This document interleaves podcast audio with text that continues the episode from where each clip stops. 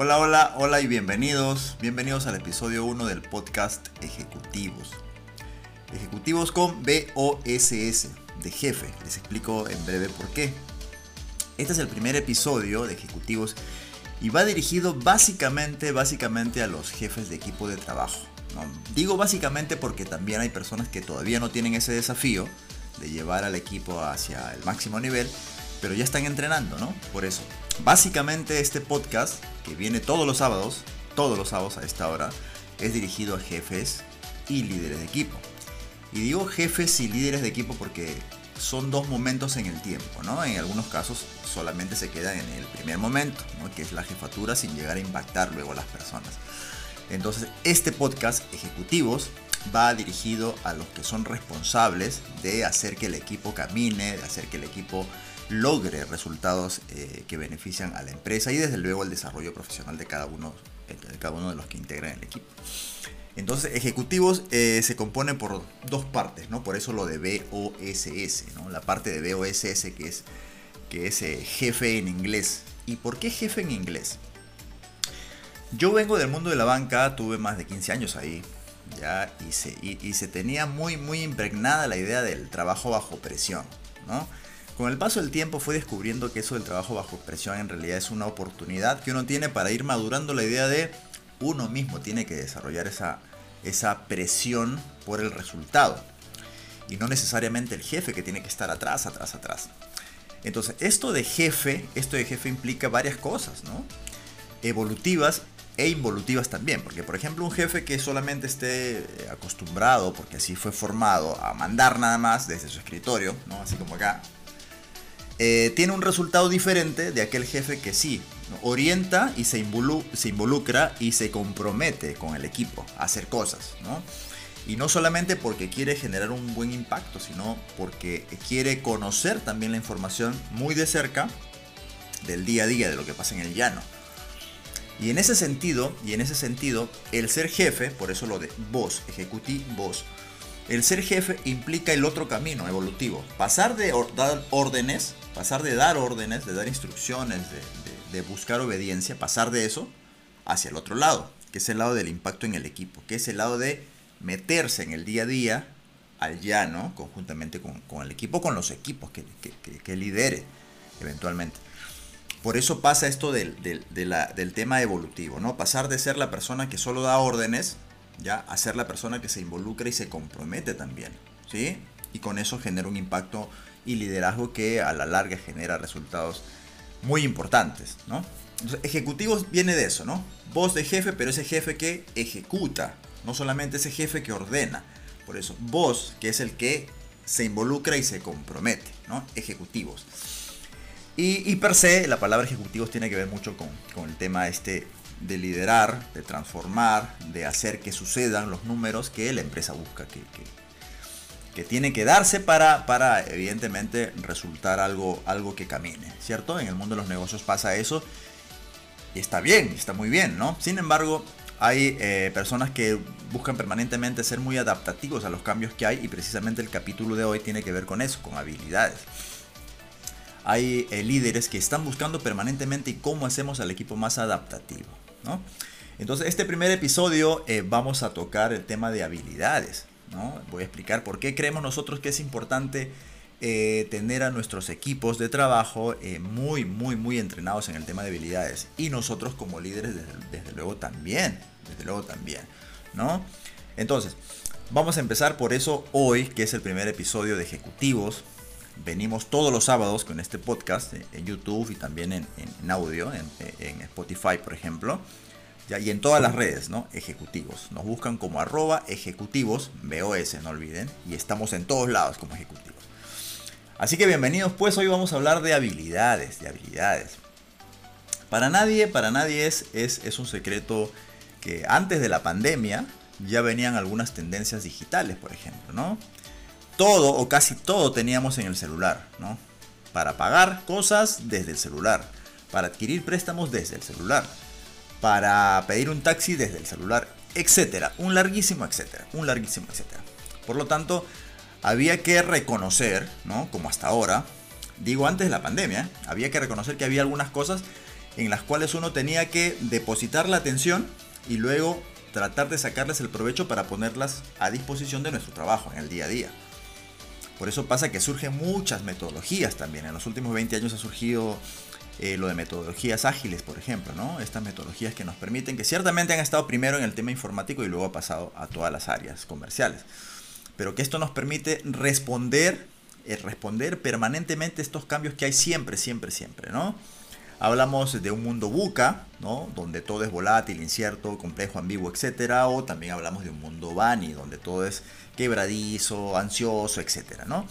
Entonces, independientemente del nombre que le demos a ese entorno en el que nos desenvolvemos todos, absolutamente todos, la pandemia ya es un ejemplo básicamente que rompe, rompe cualquier paradigma de creencias que diga que no, que uno puede aplicar lo que aprendió hace 10 años en la universidad y eso basta. No, mentira.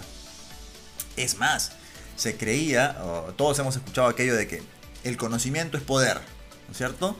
Y sin embargo, eh, la pandemia ya por sí sola nos demuestra que no necesariamente conocer cosas nos vuelven poderosos, sino sobre todo aplicar cosas. Pero aplicar cosas desde un mindset muy adaptativo, y ese adaptativo, ese ser adaptativo implica que nosotros tengamos ciertas destrezas para realizar cosas. Ciertas destrezas. Por un lado tenemos el conocimiento, ¿no? Que es la transferencia de cosas, herramientas incluso, ¿no? Tips, incluso tips, que nos permiten hacer un trabajo secuencial, ¿no? Paso 1, paso 2, paso 3, etc. Pero luego del conocimiento tenemos que pasar a algo que, que haga que se muevan las cosas, algo que haga que se ejecute, algo que, haga que suceda, mejor dicho, ¿no? Entonces, en este sentido, el tema del conocimiento ya no basta, ya no basta, porque tener conocimiento es como tener una enciclopedia ahí, que nadie la abre. Pero el pasar de conocimientos habilidades ya es un poco más de tener la capacidad de poder interrelacionarse con las demás personas. Y es por eso donde surge la necesidad ya de ir cerrando esa brecha de habilidades todas las investigaciones en, los, en las escuelas de negocio actuales, todas las investigaciones recientes, ya en pandemia y antes de esta, nos señalan que hay una clara necesidad de responder ante esa brecha de habilidades que hay. Porque el entorno nos exige cosas diferentes de lo que nos exigía hace cuatro años. El entorno nos exige cosas diferentes de lo que nos exigía hace 20 años, obviamente. Y el entorno dentro de 5 años nos va a exigir cosas que de pronto nosotros no hemos llevado en la universidad y que necesitamos entrenar. Por un lado conocimientos, por otro lado habilidades.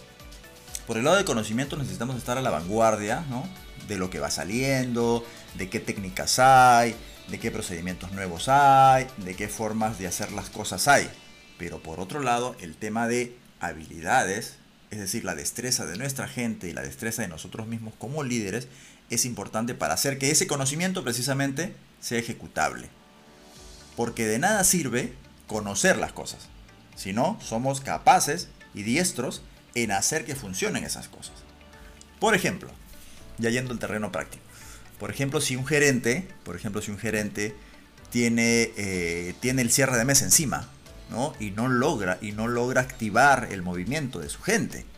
Por, por la razón que sea, porque las fiestas navideñas llegaron muy cargadas, por lo que sea, por lo que sea, ¿no? Entonces, no necesitamos en esa situación del cierre que la gente sepa cosas nuevas. Porque la gente ya lo sabe. ¿Cierto? La gente ya lo sabe.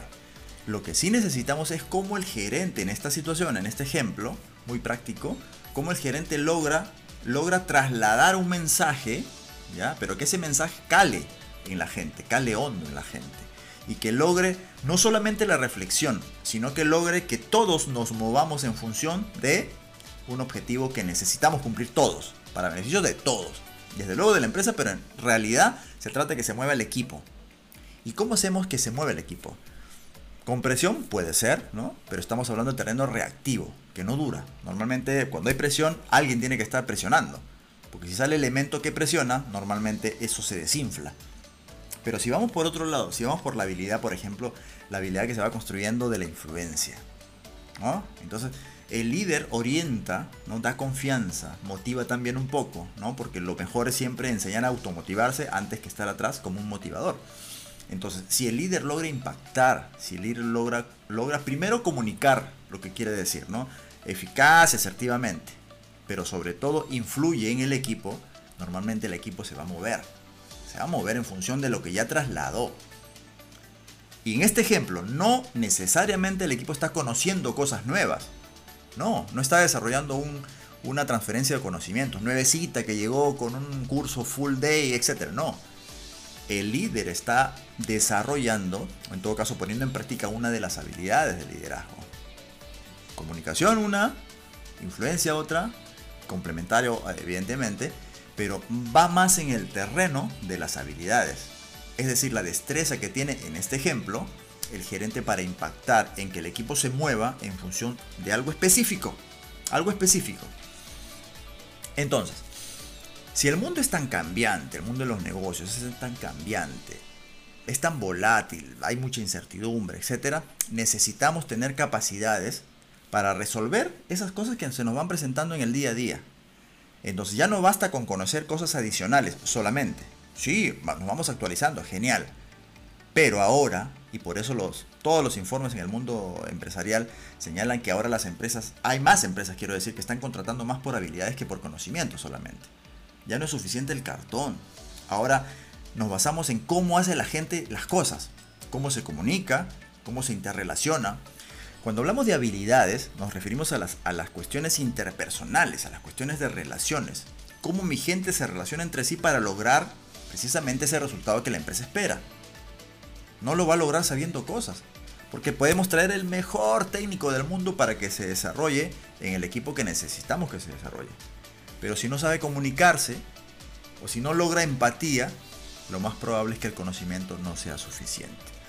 Entonces, hay que distinguir, hay que distinguir ciertamente entre las habilidades que son de apoyo, que pueden ser de pronto ser muy hábil en comunicar las cosas, pero las habilidades principalmente que son para liderar. Por ejemplo, si nosotros, ya como líderes de equipo, enseñamos a nuestra gente que no sea repetitiva, memorista, que aprenda de pronto eh, si el problema surge, le vas a dar esta mirada y lo vas a resolver de esta manera no necesariamente hasta ahí.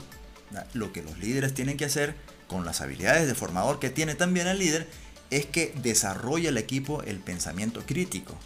Para que el equipo, cada miembro del equipo sea capaz de resolver en campo los problemas que van surgiendo. Que no todos los problemas son parecidos de hace dos años, no son. Los problemas que vendrán dentro, de tres años también. Imagínense qué pasaría si dentro de tres años un, un colaborador dice, pero a mí no me enseñaron esto en la universidad. Sí, ciertamente. Pero si nosotros nos proyectamos como líderes de equipo, nos proyectemos y decimos, vamos a formar a nuestra gente para que desarrolle el pensamiento crítico, para que sea más creativo en la resolución de problemas. Eso es entrenar a nuestra gente en habilidades que le van a permitir desempeñarse mejor en el negocio. Así de simple, ¿no? O sea, hay mejores resultados. Entonces, ¿qué hacer? ¿Qué hacer con esto? Ya en esta parte final de este primer episodio de podcast. ¿Qué hacer? Lo que recomiendo hacer, y esto siempre se lo recomiendo a, mis, eh, clientes de coaching, de mentoría, etc., es que creemos el espacio.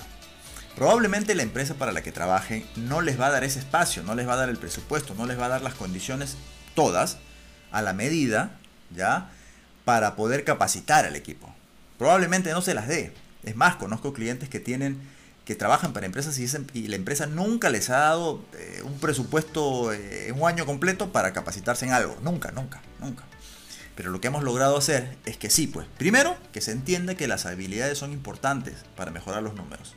No solo para mejorar el clima, ¿eh? no solo para mejorar el clima, sino para mejorar los números de la empresa.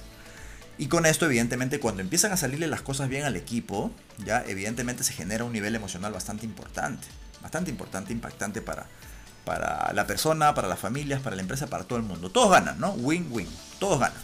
Entonces, cuando nosotros empezamos a abrir un espacio en la semana, por ejemplo, un espacio en el que eh, un sábado, yo siempre recomiendo los sábados, yo lo hacía, en mis últimos años en, el banco en el que trabajé, yo lo hacía con mi equipo, todos los sábados aprendíamos algo, ¿no? y, era increíble porque aprendía yo, aprendían ellos, eh, aprendíamos todos y nos desenvolvíamos de una manera tan ágil, tan ágil que nosotros mismos nos sorprendíamos. Salíamos muy temprano y cumplíamos, ¿no? Por eso siempre los premios. Entonces, eh, crear un espacio eh, el fin de semana de 20 minutos en el cual el equipo aprenda algo de habilidades, por ejemplo. ¿no? Habilidades esenciales para el líder como la empatía, como la comunicación asertiva y eficaz, como la influencia para mover al equipo hacia un objetivo común, etc. Hay muchas eh, habilidades, ¿no? Hay habilidades de apoyo, como ya dije hace 5 minutos, y hay habilidades de poder. Estas habilidades de poder que van básicamente para el líder son las habilidades que tienen que ver con cómo esta persona, a través, por ejemplo, de la empatía, logra, logra conectarse mejor con su equipo para que este equipo vaya creciendo también. Porque llega un momento en el que el tema del conocimiento, en el que saber el procedimiento de A, B, C cosas, no basta. Porque las demandas de los clientes van cambiando. En tiempo, en forma, en espacio, etcétera, van cambiando. Y si nosotros no nos volvemos adaptativos a esas nuevas demandas, sencillamente sonamos. Viene la competencia y nos lleva con todo. ¿Sí? Entonces, mis recomendaciones en este primer capítulo de habilidades es que vamos a abrir vamos a abrir un espacio, o, deberían abrir ustedes un espacio semanal en la oficina, en el negocio, donde sea, para que la gente empiece a entrenar una habilidad. Que puede ser la comunicación eficaz, que puede ser eh, cómo hacemos cosas eh, dinámicas colaborativas. En, un, en, un, episodio próximo vamos a hablar del tema de colaboración y cooperación, que son importantes tenerlas las dos en cuenta, además de otras que son complementarias. No basta tener un equipo colaborativo, sino coopera.